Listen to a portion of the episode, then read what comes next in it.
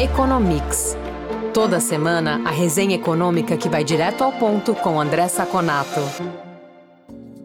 Olá, ouvintes do Economics. Começa aqui mais um bate-papo com o André Saconato, que é economista e faz uma análise semanal dos principais índices do mercado. Traduz os indicadores que afetam o dia a dia das empresas e também dos consumidores. Tudo bom, Saconato?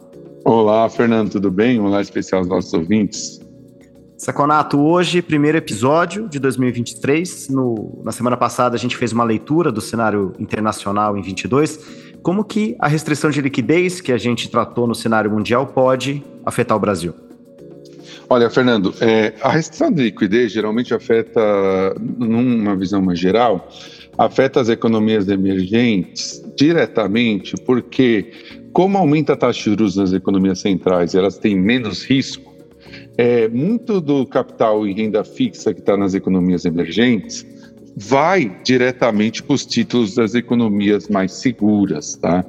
É, é, óbvio que há uma situação específica em que, mesmo a taxa de juros americana subindo para mais de 5%, como a inflação ainda está beirando 7%, 8%, ainda existe uma taxa de juros real negativa lá. Né? Isso gera claramente menos incentivo, dado que no Brasil, hoje você consegue, num título brasileiro, por exemplo, 6,5% mais IPCA, né? que é altamente positiva, justamente porque você está tirando IPCA da, da conta.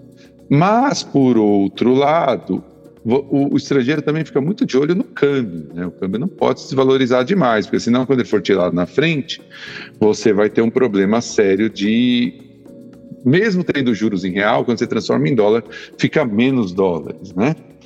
E nesse contexto, então, esse seria a primeira efeito direto.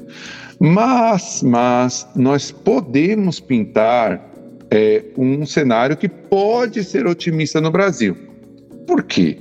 Por alguns motivos. Primeiro, o Banco Central do Brasil fez um trabalho muito bom em termos de taxa de juros, subindo a taxa de juros até antes, é, não esperando que a inflação atingisse seu pico. Isso faz com que, se você tiver condições normais na economia, você possa diminuir a taxa de juros antes né, antes que o resto do mundo.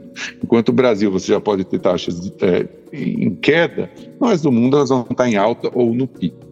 E o segundo ponto, que os nossos concorrentes por investimento, Fernando e ouvintes, estão numa situação muito mais complicada que o Brasil. Quem são? Rússia, não precisa nem falar, né? cheia de embargos.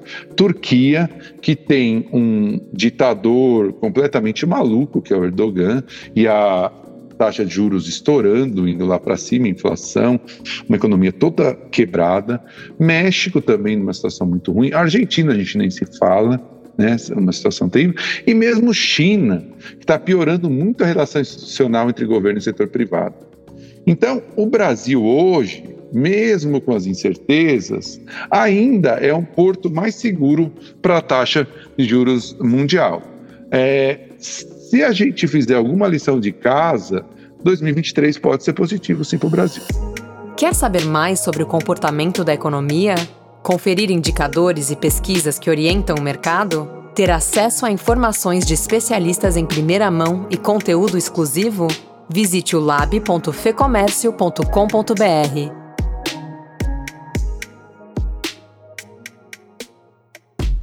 E quais decisões mais importantes no campo econômico o governo pode e deve tomar para aproveitar esse cenário que, como você falou, pode ser positivo, Saconato? Essa é uma ótima questão, Fernando. Basicamente resume a uma palavra: fiscal. É o mundo como eu falei, ele vê o resto dos países que estão disputando investimentos com o Brasil numa situação muito complicada. E qual é a situação complicada? Incerteza. Você não consegue ver no, nesses países uma estabilidade macroeconômica suficiente para que você ponha seu dinheiro lá. Basicamente, então, o investidor estrangeiro quer estabilidade. Né? É, não só estabilidade jurídica, que é just, claro, é muito importante, mas estabilidade econômica. Como nós falamos alguns é, podcasts atrás, a inflação ainda preocupa no Brasil.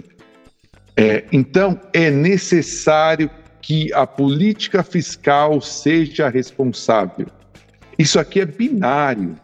Se você tiver uma política fiscal irresponsável, o Brasil vai sofrer demais. Inflação alta, câmbio alto, crescimento negativo, como nós tivemos nos idos de 2014, começo de 2015, com uma gestão irresponsável da então presidente Dilma em relação à política fiscal. Se, por outro lado, nós fizermos o trabalho de casa certinho, é, é, ficarmos dentro do. os gastos ficar dentro de uma regra muito bem estabelecida, é bem, bem possível que nós tenhamos um crescimento bem razoável, mesmo com a situação mais complicada do mundo. Então, o novo governo tem que ter isso em mente. Qualquer irresponsabilidade fiscal vai jogar no lixo qualquer possibilidade que você tenha de um Brasil com um, é, principalmente é, indicadores de emprego, de renda melhores, que é o grande antídoto contra a pobreza. Basicamente, gastar demais, quem vai sofrer vão ser os mais pobres. Conato, obrigado pela análise. A gente continua acompanhando os índices, os desafios desse 2023 e até semana que vem. Muito obrigado, Fernando. Obrigado pela nossa conversa. Obrigado aos nossos ouvintes. E nos falamos na próxima edição do nosso podcast. Informação e análises inéditas. Mobilização empresarial. Ferramentas de negócios exclusivas tudo isso você encontra no lab.fecomércio.com.br. Acesse agora e confira.